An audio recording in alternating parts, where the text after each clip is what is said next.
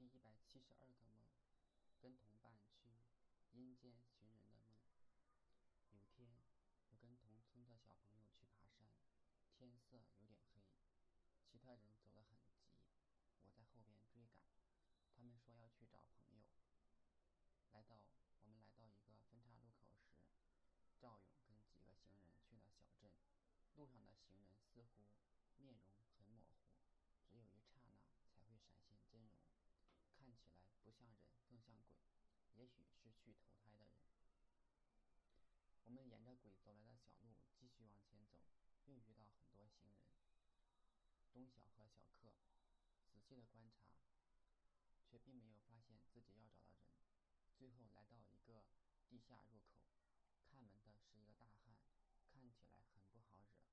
我进了通道，这里是一个大斜斜坡，通道里面依稀有灯光。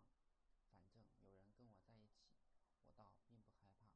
但是东通道一半就停住了，他躲在阴影里边，似乎想翻到通道上，然后返回地面。我想不明白他怎么不招呼我。我已经来到拐角处，前面黑漆漆的，什么也看不见。但是我已经不敢继续往前走了，前面也许是阴曹地府，有去无回的。于是我也翻了上去。后来我们决定去吃饭，我总感觉我们去了阴间，没听说没听说过鬼还要吃饭的。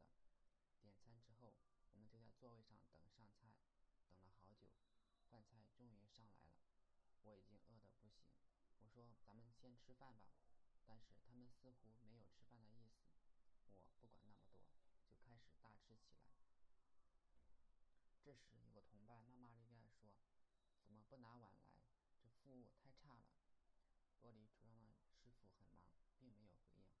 但是一个小妹从架子上拿了一个小碗，直接扔了过来，把砸倒了，开水溅了同伴一身，把他烫得跳了起来。他当然很气愤。一副要打架的样子，其他几个同伴见机不对，纷纷离开了餐馆。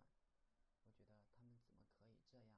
特别是几个同村的，怎么能丢下同伴，急于离开呢？我很害怕同伴被别人欺负，就拖着不走。小妹和厨师出来堵住门，是准备关门，而我仍然不愿意离开。我对他们说：“你们想怎样？”这里不能打人的，